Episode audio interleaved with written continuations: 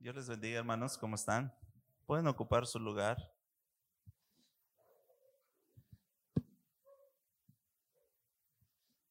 Pues estamos agradecidos con Dios de estar aquí después de mucho tiempo de no verlos.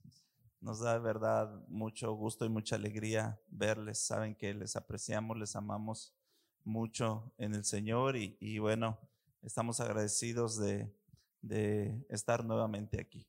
Amén.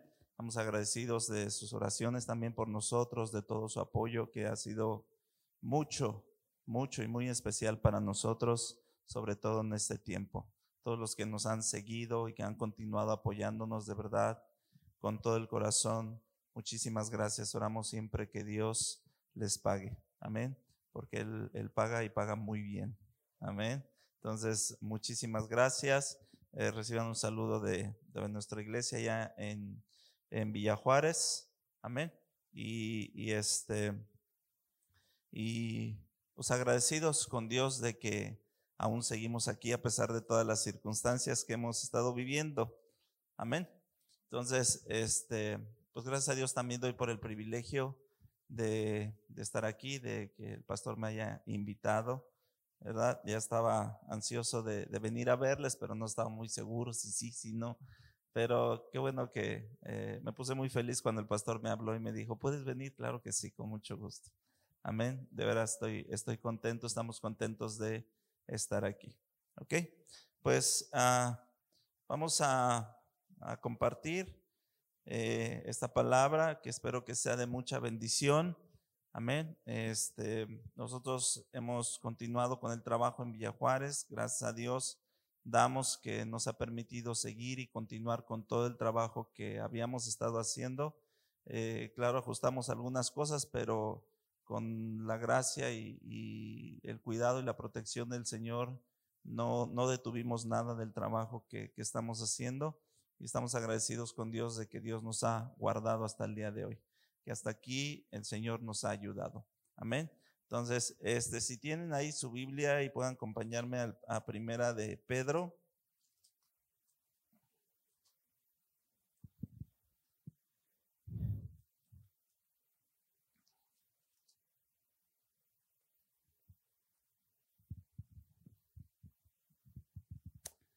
Primera de Pedro capítulo 4.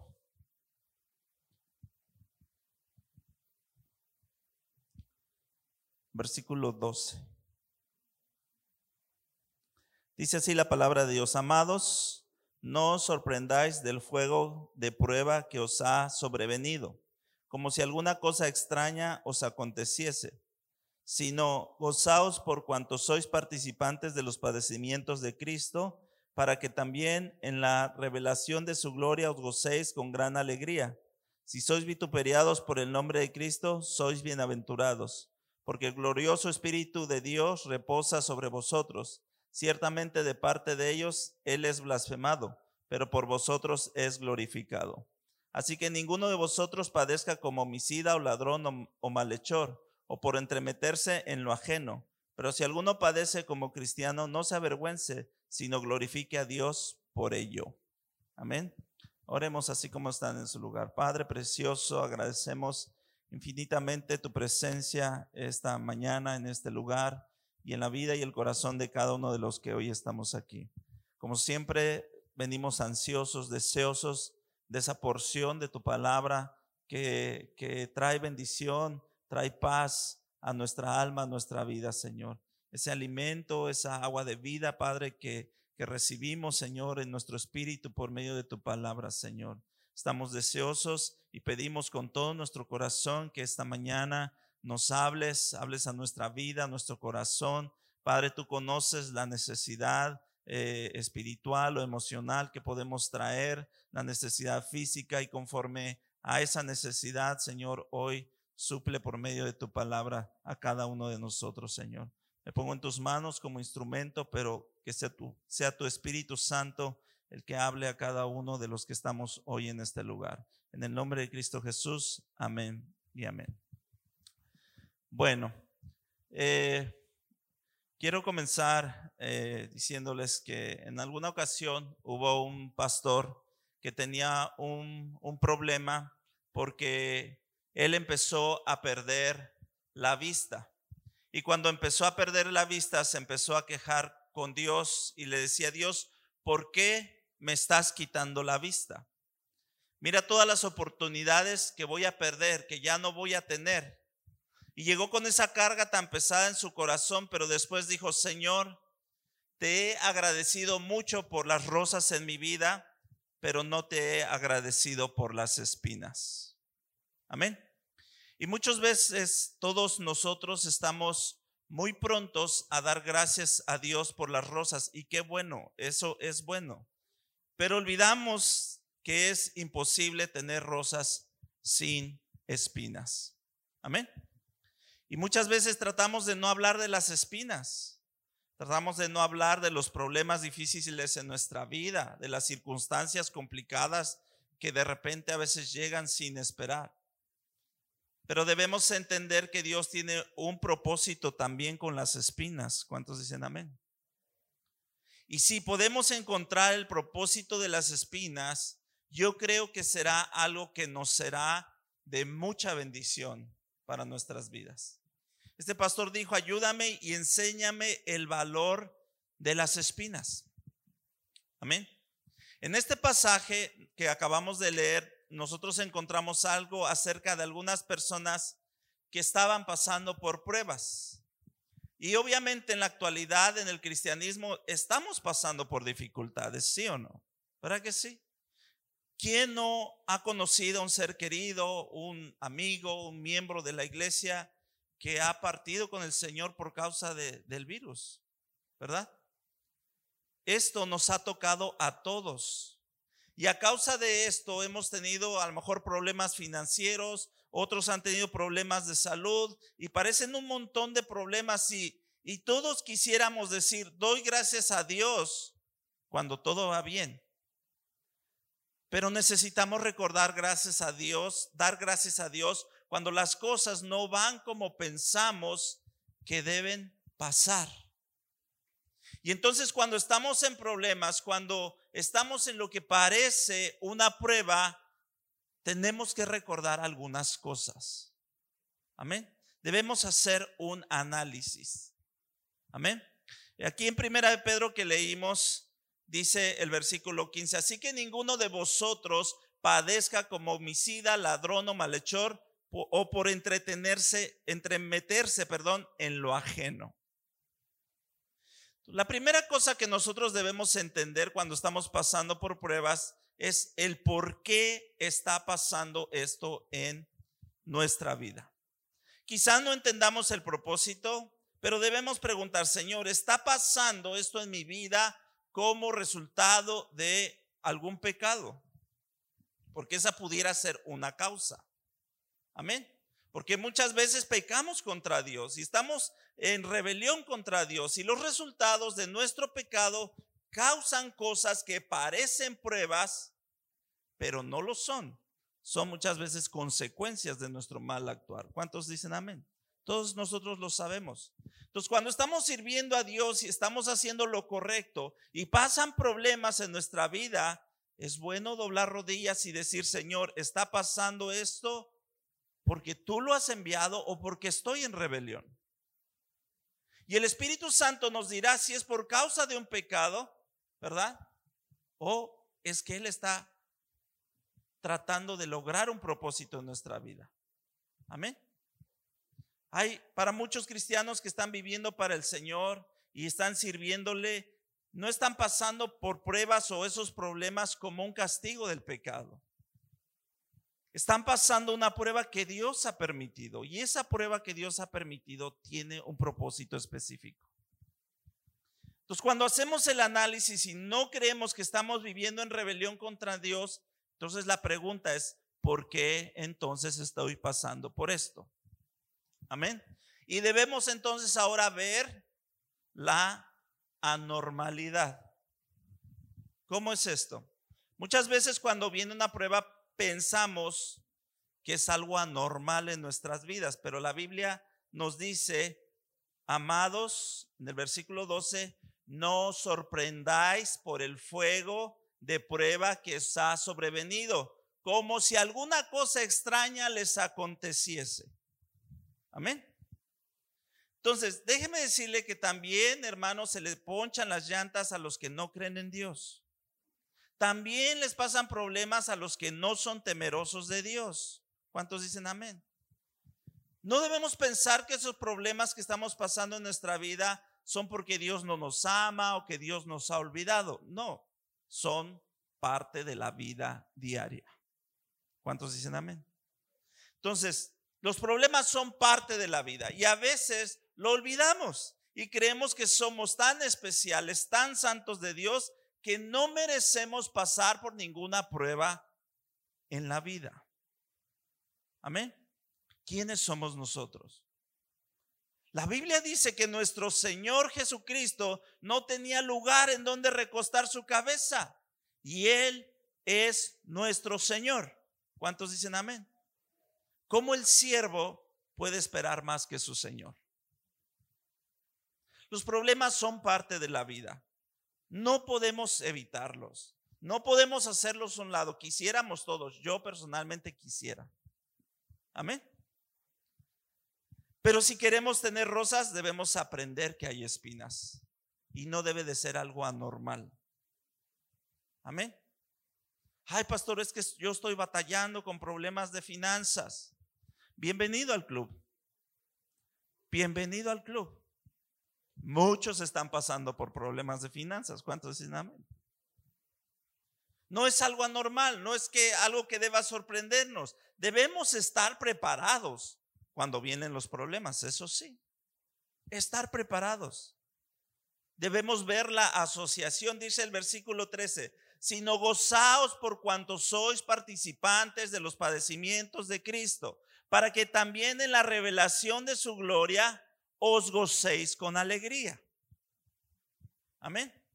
Entonces, debemos entender que cuando estamos pasando problemas y dificultades, estamos uniéndonos con nuestro Señor Jesucristo. ¿Cuántos dan gloria a Dios? Él hasta dijo, bienaventurados cuando se estén sufriendo. Bienaventurados cuando estén sufriendo. En el sufrimiento estamos asociándonos con el Señor y no solo con el Señor, sino con muchos más hermanos que también están sufriendo. Y de esa manera podemos entender sus sufrimientos. Amén. Porque a lo mejor hoy tú estás en sufrimiento y otro no, y ese te puede consolar. Pero cuando Él esté y tú no, tú lo puedes consolar, sabiendo cómo se siente, sabiendo cómo, cómo es. Amén. Entonces, ¿cómo es que creemos que somos mejores o merecemos lo que nuestro Señor Jesucristo merecía? Dice la palabra de Dios que Él se humilló a sí mismo, bajó del cielo, vivió como uno de nosotros, sufrió como uno de nosotros y lo hizo voluntariamente a y sin quejarse. Para anotar esa parte. ¿Cuántos dicen amén? Entonces debemos entender que cuando estamos sufriendo no estamos solos. Eso es a veces lo que el diablo quiere decirnos. Cuando, no cuando estamos sufriendo, el diablo llega y dice, cierto, estás haciendo mal. Dios no te ama. Has hecho algo malo. Tú eres el único que está pasando por problemas. Amén. Pero no, estamos juntos en esto del sufrir. ¿Cuántos dicen amén? Estamos asociándonos con nuestro Señor Jesucristo y es algo vital para ser como Cristo. Amén. ¿Quieres ser como Cristo? Yo sí. Pero para ser como Él debemos estar dispuestos a sufrir. Amén. Puede ser que no le suene muy bonito esto, pero es la realidad. Muchos queremos la gloria de ser cristianos, pero no queremos llevar la cruz. Amén. O queremos, queremos la gloria de llevar la cruz, pero no queremos el sufrimiento que implica la cruz. El sufrimiento es parte vital si queremos ser como Cristo. El versículo 14 dice, si sois vituperiados por el nombre de Cristo, sois bienaventurados, porque el glorioso Espíritu de Dios reposa sobre vosotros. Ciertamente de parte de ellos Él es blasfemado, pero por vosotros es glorificado. Si podemos hacer un análisis del por qué está pasando esto en nuestra vida, llegaremos a la conclusión de que es porque Dios lo está permitiendo. Amén. No es anormal, es parte de la vida. Estamos asociándonos con el Señor y eso nos llevará a un momento donde lo glorificaremos, lo adoraremos. Dios nos escogió para pasar el sufrimiento, para que también pudiéramos darle gloria al pasar el sufrimiento. Amén. La única razón por la que Dios te permite pasar por el fuego es porque sabe que con la ayuda de Él puedes resistir y aguantar ese fuego. Amén. Y entonces qué bueno que Dios nos considere dignos de sufrir. Y no se escucha eso mucho en las predicaciones. Pero qué bueno que Dios nos escogió porque Dios está haciendo algo. Es fácil glorificar cuando todo va bien. Amén. Pero es mejor que Él sea glorificado cuando pasamos por, pruebas, porque eso le agrada más a Él. El hecho que puedas glorificarle en medio de las pruebas, le agrada más a Él, porque entonces tu fe verdaderamente es genuina y no es interesada. Amén. No tanto le agrada a Él cuando va todo bien, sino cuando tú te mantengas fiel, aunque estés pasando por problemas, aunque no haya dinero, pero sigues confiando en el Señor, aunque no haya salud y este mundo esté lleno de miedo, pero el pueblo de Dios debe de estar más lleno de fe. Amén. Cuando estamos así, estamos glorificando al Señor. Y Dios siempre tiene un propósito del sufrimiento. El versículo 16 dice, pero si alguno padece como cristiano, no se avergüence, sino glorifique a Dios por ello. Amén. ¿Cuántos tomamos esta recomendación? Claro que es un versículo difícil porque dice que debemos, glorificar, debemos glorificar a Dios por el padecimiento, por el sufrimiento, inclusive por la persecución. Amén. Y yo estoy completamente convencido que siempre Dios está haciendo algo en nuestras vidas cuando estamos pasando por el fuego. ¿Cuántos dicen amén? Dios no te ha olvidado. Dios no se fue de vacaciones. Dios sabe dónde estás. Dios sabe dónde vives. Y Él tiene un propósito por medio de tu prueba, tu sufrimiento o el fuego que estés pasando. A veces yo me pregunto, ¿por qué permitió a Job pasar lo que pasó? Y sabe, para nosotros es muy fácil entender lo que Job pasó. Es bien fácil. ¿Sabe por qué? Porque ya hemos leído todo el libro. ¿Verdad que sí? nosotros ya sabemos el final del libro de Job. Y es fácil ver a Job sufrir al principio y decirle, no te preocupes por todo lo que sufres, porque en el último capítulo Dios te dio hasta más. Amén. Job, sé que es muy difícil que perdiste a tus hijos, pero no te preocupes, al final del libro Dios te dio más y hasta las muchachas que te van a nacer serán las más hermosas del mundo. Amén. Porque ya sabemos el final del libro. Es fácil porque sabemos que en el final de la historia, ¿verdad? Ya la conocemos nosotros, pero Job no sabía el final de la historia. ¿Cuántos dicen amén? Y en lugar de quejarse dijo, el Señor da, el Señor quita, bendito sea el nombre de Jehová. Amén. Quizás este es algún problema ahora. Y sabes que no puedes leer el último capítulo del libro de tu vida. Nosotros no tenemos ese lujo. Pero déjame decirte que hay alguien que sí sabe el último capítulo. Dios sabe lo que está en el último capítulo de tu vida. Él sabe lo que va a hacer. Está obrando ahora Pero muchas veces nos quejamos por el presente y olvidamos que Dios tiene un futuro para nosotros. Dios quería bendecir mucho más a Job. Quería darle más de lo que tenía, pero primero tenía que quitarle lo que tenía. Y yo creo que las pruebas personalmente tienen dos propósitos. Uno, lo que ya vimos, para darle gloria a Dios porque en medio de ellas Él es glorificado. Y número dos, son para traer bendición a nuestras vidas. Amén. ¿Sabes que Dios tiene una bendición para ti? ¿Cuántos lo saben? Y mire, no estoy yo predicando un evangelio de prosperidad, Dios me libre. Amén. Porque le estoy diciendo que tiene que sufrir para, para pasar por, para llegar a eso. ¿Vea? Y eso no tiene nada que ver con la prosperidad. Pero Dios tiene una bendición tan hermosa para cada uno de nosotros, pero está disfrazada de una prueba. Amén. Y cuando vemos la prueba decimos, no quiero esto, no quiero sufrir. Es más, me voy a quejar porque estás tratando de darme ese regalo de sufrimiento y de problemas en mi vida. Y debemos hacer eso a un lado. Cuando no entendemos que es una bendición envuelta en una prueba. Amén. Mire, yo no puedo explicar por qué Dios obra de la manera que obra. Eso yo no se lo puedo explicar. Mire, en el 2020 prediqué en varios funerales. Ya he predicado en muchos funerales a lo largo de mi pastorado. He sepultado gente joven que dejaron a sus hijos. He sepultado a jóvenes.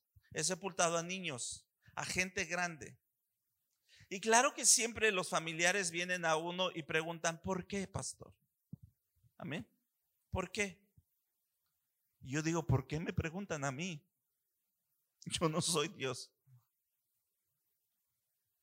Dice, cuando mi pastor murió de un infarto, siendo alguien que fue fiel a Dios, que fue fiel a su iglesia, que predicó la palabra por muchos lugares, que él siempre estaba ahí cuando lo necesitaba.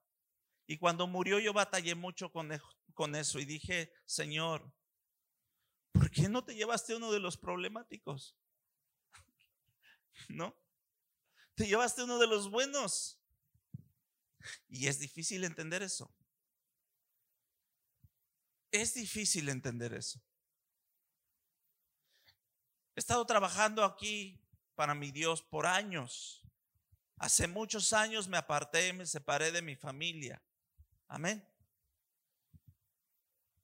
Y una ocasión me llamaron y me dijeron, tienes que venir porque tu hermana ya está muy grave. Y cuando yo fui para verla, para orar por ella, para estar con ella. Y llegué a su casa y bajando de, del carro en el que llegué, me dijeron, ya se ha ido. Ya se fue. Entré a la casa y lo único que encontré fue su cuerpo. Mi mamá estaba llorando, sus hijos jóvenes también estaban llorando. Era una buena mujer. Y claro que la pregunta rodaba en el aire. ¿Por qué Dios lo permitió? Era una mujer entregada, una mujer fiel, una mujer generosa. Y no tuve respuesta. Al poco tiempo me hablaron que mi sobrina, hija de esta hermana que falleció, estaba embarazada y a punto de aliviarse. Se, puso, mal. Me, me, hablaron para, orar por, para que orara por ella y lo hice. Lo hice. Y la siguiente llamada fue para decirme que se había ido. Y su bebé también. ¿Por qué? No tuve respuesta. Amén. Pero sé que hay un propósito. Lo único que escuchaba de Dios es, nunca dudes de lo que estoy haciendo. Yo no sé por qué pero Dios tiene sus planes. Amén. Mire, le digo una cosa. Si yo fuera Dios, no hubiera permitido que José fuera arrojado al pozo. Yo no hubiera permitido que fuera vendido como esclavo.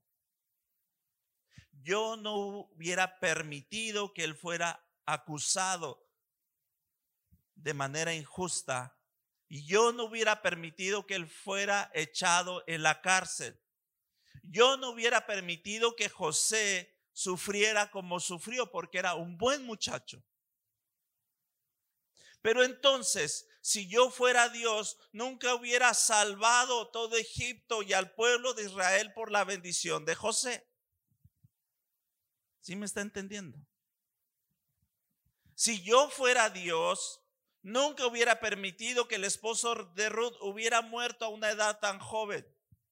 Nunca hubiera permitido que ellos fueran tan pobres.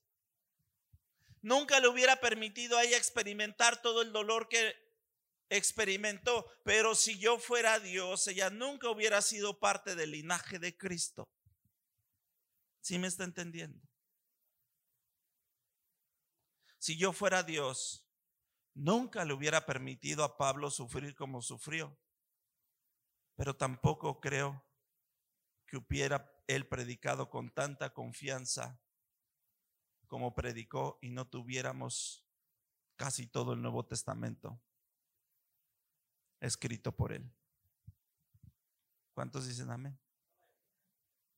Si yo fuera Dios, Nunca escogería que ningún santo de Dios padeciera pruebas. Si yo fuera Dios, el pueblo de Dios nunca sufriría. Si yo fuera Dios, los niños no morirían. Si yo fuera Dios, el COVID no existiría. Ningún siervo de Dios sufriría en sus finanzas. Pero he encontrado que yo no soy Dios. Y Él sabe mejor que yo. ¿Cuántos dicen amén? Él sabe mejor. Entonces, en lugar de rechazar el sufrimiento y quejarme de eso, ¿por qué no vemos eso como una bendición disfrazada? Y en el momento que Dios indique, será revelada la bendición que Él tiene en eso. Yo todavía creo que Romanos 8:28 es verdad. Dios tiene un plan de todo lo que pasa en nuestra vida. Amén. Hermano, no pierda la fe en estos momentos tan difíciles. No pierda la fe. Dios sabe lo que está haciendo y, cuando aún no puedes ver la razón, sigue fiel. Sigue fiel porque Dios no hace nada malo a nosotros. Todo lo que hace es para nuestro bien, aunque sea difícil de entender, y para su gloria. Y ahora puedo entender cuando la Biblia dice, dar gracias en todo. Y otro versículo dice, dad gracias por todo. ¿Cómo es posible que yo pueda dar gracias de que mi familia se murió? Pero aquí estoy. Míreme, aquí estoy. Predicando la palabra del Señor. Después de eso, Dios ha levantado otro predicador en nuestra familia, un sobrino mío, hijo de mi hermana que falleció. Y otro más se ha levantado, uno de mis hermanos, allá en mi tierra, en mi pueblo. Ya tiene su congregación. Y esos son ejemplos dentro de mucho que, muchos que le puedo dar. Dios sabe lo que está haciendo. Amén. Una mujer, escuchando acerca del sufrimiento, llorando, dijo, voy a ir a mi casa, voy a tomar una caja, la voy a envolver y la voy a mantener en mi sala, recordando que todas las pruebas, no importa cómo están por fuera, adentro hay una bendición. Y por dentro, la bendición es preciosa. Dios tiene una bendición Queremos la bendición, pero no queremos sufrir. Entonces no vamos a disfrutar la bendición. Dios tenía la tierra prometida para el pueblo de Israel. Y sabe que solo tenían que sufrir algunas dos semanas. Ese era el tiempo del recorrido de Egipto a la tierra prometida. Si hubieran estado dispuestos a sufrir sin quejarse esas dos semanas, quizá dos semanas hubieran pasado y hubieran entrado a la tierra. Pero terminaron caminando 40 años en el desierto, dando vueltas 40 años en el desierto, porque nunca aprendieron a dar gracias por las espinas. Amén. ¿Cuántas pruebas están en nuestra vida? Cada quien tiene un número diferente. Y le digo algo, vamos a seguir con pruebas.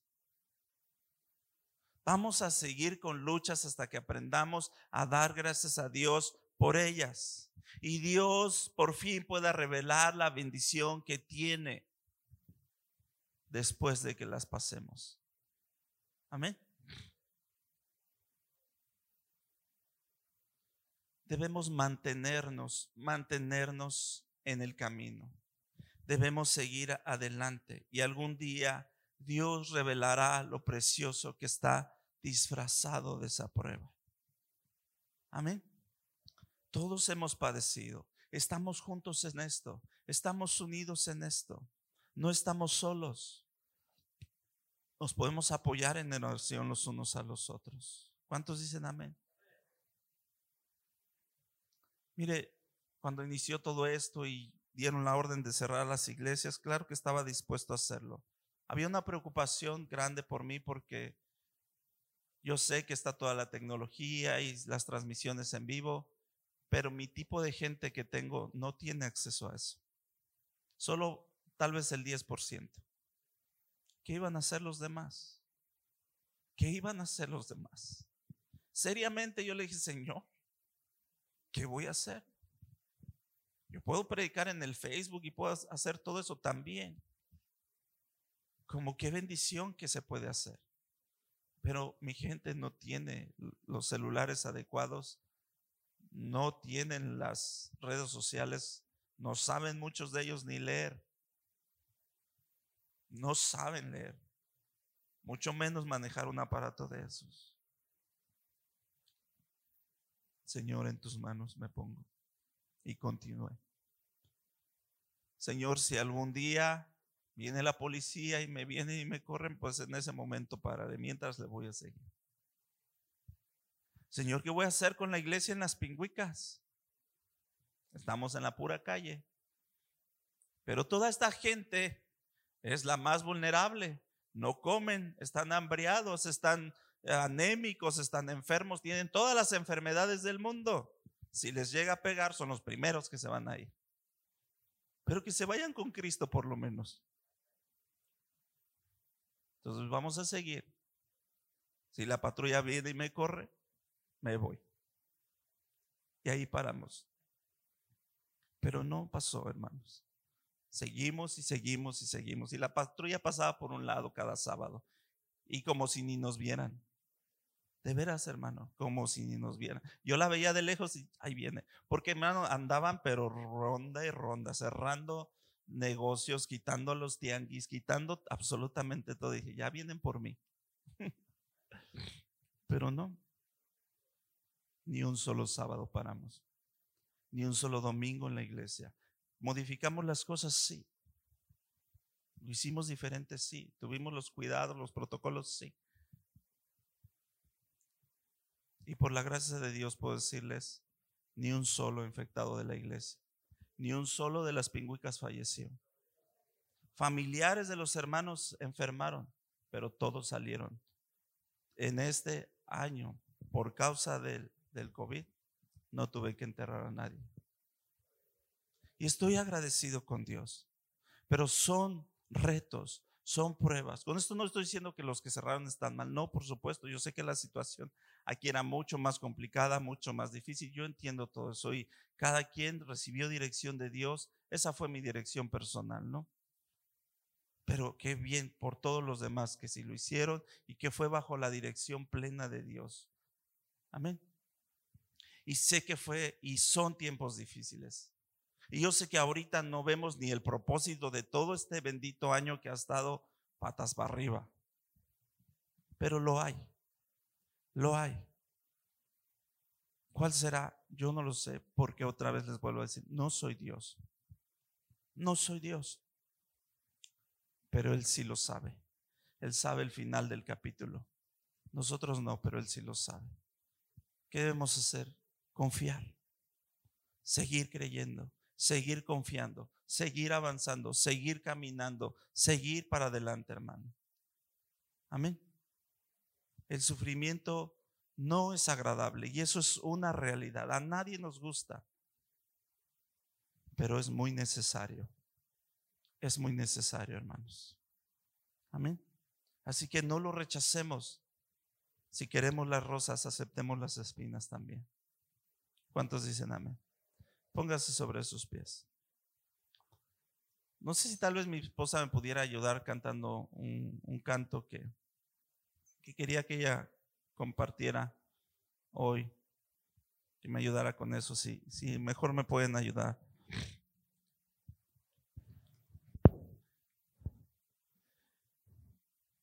Yo no sé cuántos aquí si perdieron algún familiar, algún conocido. Y yo les vuelvo a decir, si yo fuera Dios no lo hubiera permitido. Créanme, créanme. Porque Dios los permitió, yo no lo sé. Es algo que les va a enseñar y les va a mostrar a ustedes. Quizá pronto, quizá a largo plazo, les mostrará cuál haya sido la razón, cuál haya sido el propósito. Amén. Si pueden tener un consuelo, el consuelo de que hayan muerto en Cristo, es la mayor, la mayor bendición, el mayor consuelo.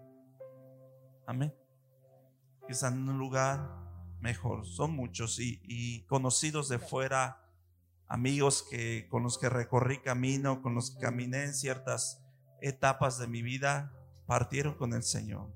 Sí, sí partieron pastores, siervos de Dios, buenos hombres de Dios, partieron con el Señor. Tengo la respuesta del por qué no, no lo tengo. Porque vino esta situación al país y a todo el mundo, yo no lo tengo. Solo sé que creo y confío en un Dios que es perfecto, que no se equivoca, que Él tiene un propósito y a, lo mejor el final de nuestra propia vida, del libro de nuestra vida, no lo sabemos. Pero sí sabemos el final del libro de toda la vida. Sí lo conocemos. Y sabemos que un día todos estaremos delante del trono y del Cordero, adorándolo y exaltándolo para siempre. Amén sea que llegamos, déselo fuerte al Señor.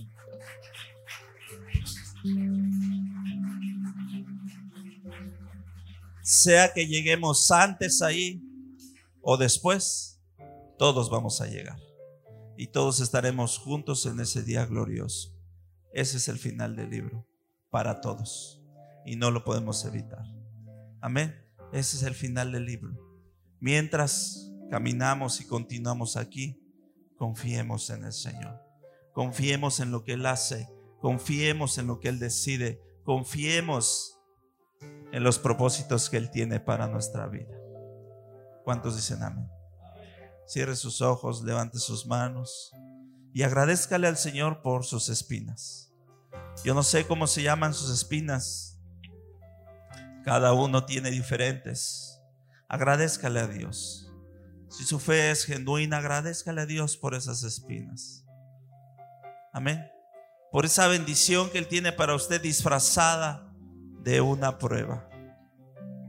De esa bendición que está envuelta en una envoltura de prueba, de dificultad, de necesidad. Agradezcale. Quizá le parezca contradictorio que podamos agradecer por ese dolor, por ese sufrimiento, por esa pérdida. Puede parecer sí muy contradictorio, pero muchas de las cosas en Dios son contradictorias, aparentemente. para nosotros como humanos, pero no lo son para Dios. Dios es sabio, Dios es perfecto. Dele gracias y adórele por las rosas, pero también por las espinas. Amado Señor, hoy venimos delante de tu presencia para agradecerte por todo, lo bueno, lo malo, lo peor.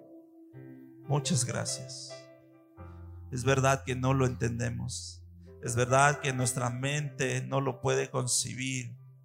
Es verdad que cuando estamos en el dolor de una pérdida es tan difícil entender por qué.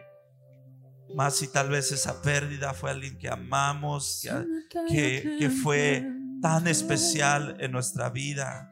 Es difícil. Pero te agradecemos, te agradecemos, Padre. Si en algún momento obtenemos respuesta a nuestras preguntas, gloria a ti. Pero si no, también gloria a ti, Señor. Que tu nombre sea glorificado siempre y para siempre. En los tiempos buenos, en los tiempos malos en los tiempos de prosperidad, pero también en los tiempos de escasez, en los tiempos de abundancia, pero también cuando no hay, Señor. Cuando estamos bien, pero también cuando estamos mal, Señor. Tu nombre sea glorificado, Señor, en el nombre de Jesús. Oh, sí, Señor. Refínanos, porque el fuego purifica, el fuego refina. El fuego nos hace salir más preciosos. Purifica nuestra fe, purifica nuestras intenciones, nuestras motivaciones.